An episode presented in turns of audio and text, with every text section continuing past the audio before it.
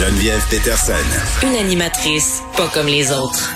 Cube Radio. Vous savez qu'un de mes objectifs à l'émission, c'est de parler davantage d'environnement. Je trouve que souvent, on a plein de textes fort intéressants dans les médias qui s'attardent à cette question-là, mais on les creuse pas en profondeur euh, à la radio parce qu'on dirait qu'on aime ça être dans le déni, pas trop y penser. Ça fait peur.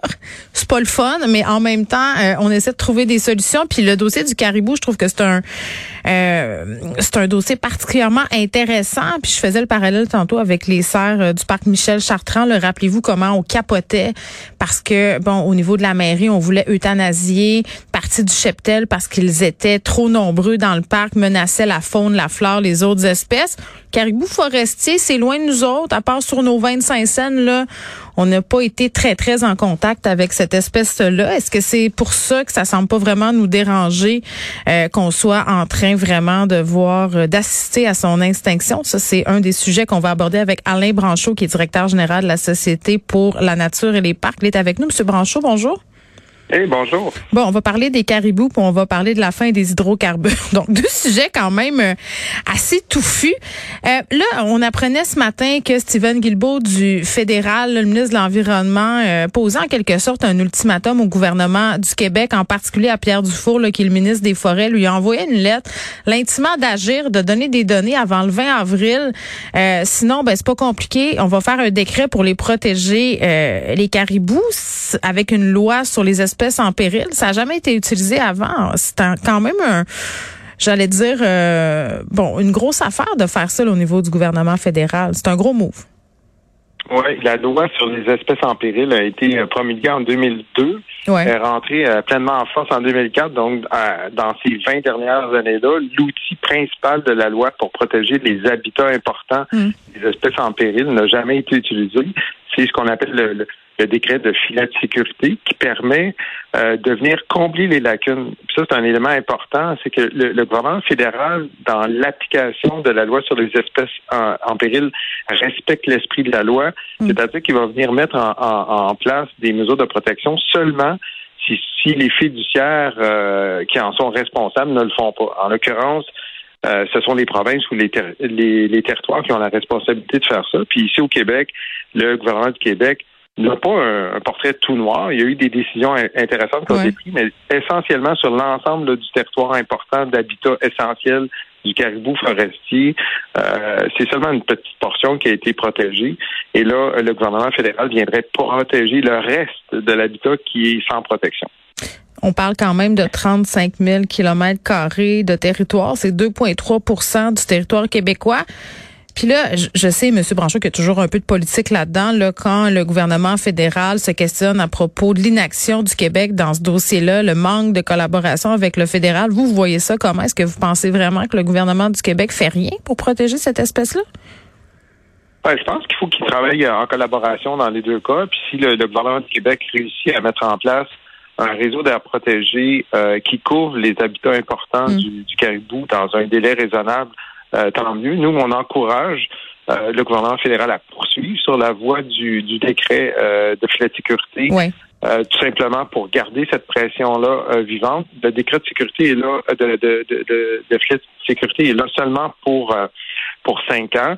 Ça donne amplement le temps là, au Québec de, de prendre les bonnes décisions là, concernant la protection du territoire. les espèces en, péril là, ne reconnaissent pas les frontières, ne reconnaissent pas les gouvernements là, pour pour elles. L'important, là, c'est d'avoir des habitats, de pouvoir euh, poursuivre leur cycle de vie. Mm. Et c'est dans cet esprit-là qu'il y a un accord entre les gouvernements là, pour collaborer entre eux. Mais M. Branchot, en même temps, on est tous dans cette idée, on se dit, parce que le caribou est menacé notamment à cause de la déforestation. Puis des gens qui se disent, ouais, mais on, en de la forêt, on en remet des arbres, mais il faut savoir que ce qui repousse, c'est pas nécessairement euh, l'habitat préféré du caribou. Souvent des forêts à pousse rapide qu'on appelle, on plante des feuillus, donc c'est c'est pas nécessairement une panacée. Cette solution-là, ça amène aussi des espèces plus au sud à migrer vers le nord. Ouais, quand, quand, quand la, foresterie là, est passée au travers un, secteur, euh, la nourriture du caribou là, est, plus disponible. Puis pour faire une analogie avec l'humain, là, c'est comme si on, enlevait le frigo, puis on disait aux gens, ben attendez, dans, dans, dans, dans 40 ans, le, le, frigo va revenir. Là, je pense pas qu'il y ait grand monde qui peut survivre là, sans nourriture pendant 40 ans, même si on fait des efforts là, pour reconstruire les murs, puis la maison, puis aller mettre l'électricité. Là, si le, frigo et la nourriture arrivent seulement dans 40 ans, ça, ça fonctionnera pas. Mm. C'est un peu la même chose là, dans le cas du, du caribou. Mm. On doit prendre des actions qui protègent les habitats existants et euh, ça peut avoir plein de répercussions positives pour euh, euh, plein de communautés, ça aussi. Oui, puis le caribou qui est particulièrement important pour la culture inou aussi là, c'est cette communauté autochtone qui est particulièrement active dans la préservation de cette espèce important à savoir, euh, puis c'est quand même euh, un, questionnement qu'on peut avoir. La commission indépendante sur les caribous forestiers et montagnards euh, qui s'amorçait hier à Sainte-Anne-des-Monts.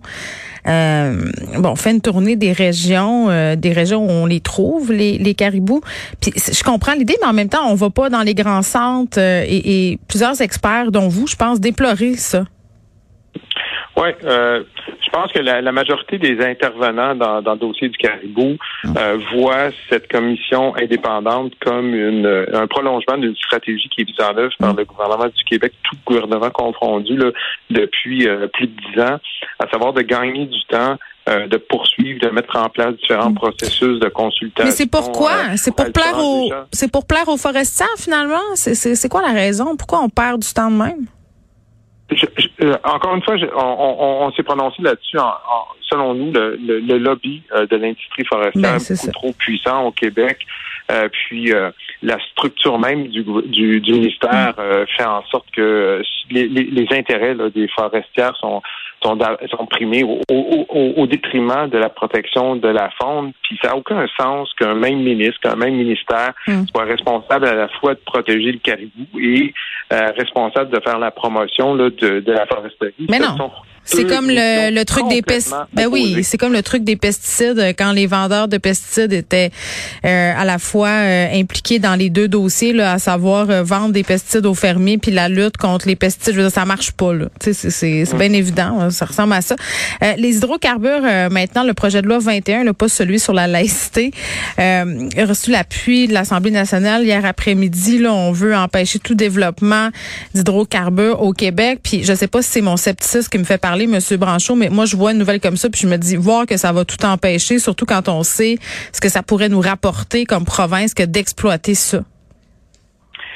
Ben, moi, j'ai confiance au processus, puis pour avoir discuté avec euh, euh, des intervenants, dont le ministre de l'Énergie et des Ressources naturelles, je pense qu'il y a vraiment une volonté euh, réelle au Québec de de tourner la page à, ce genre d'activité industrielle-là. On a une belle ressource avec l'hydroélectricité. Mm. Euh, il y a plein d'autres potentiels aussi. Euh, on veut garder finalement l'argent qui, qui, est dépensé en énergie ici au Québec.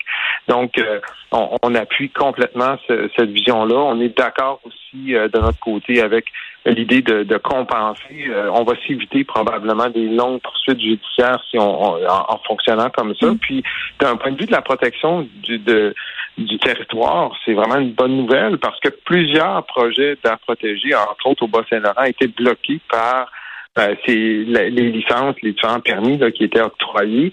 En, levant euh, ces permis-là, mm. on, ouvre la porte à des belles opportunités de, protection et de conservation du territoire et des espèces qui occupent ces territoires-là. Mm. Donc, c'est vraiment une très, très bonne nouvelle. Oui, mais c'est fou en même temps qu'à travers ces deux sujets-là, M. Branchon constate la puissance et du lobby forestier et du lobby des hydrocarbures parce que là, ils se déchirent tous la chemise justement en faisant miroiter l'argent qu'on pourrait perdre. Donc voilà, je, pense que ce sont des batailles qui vont être menées encore petit bout avant qu'on s'en sorte. Alain Branchot, merci, qui est directeur général à la Société pour la nature et les parcs.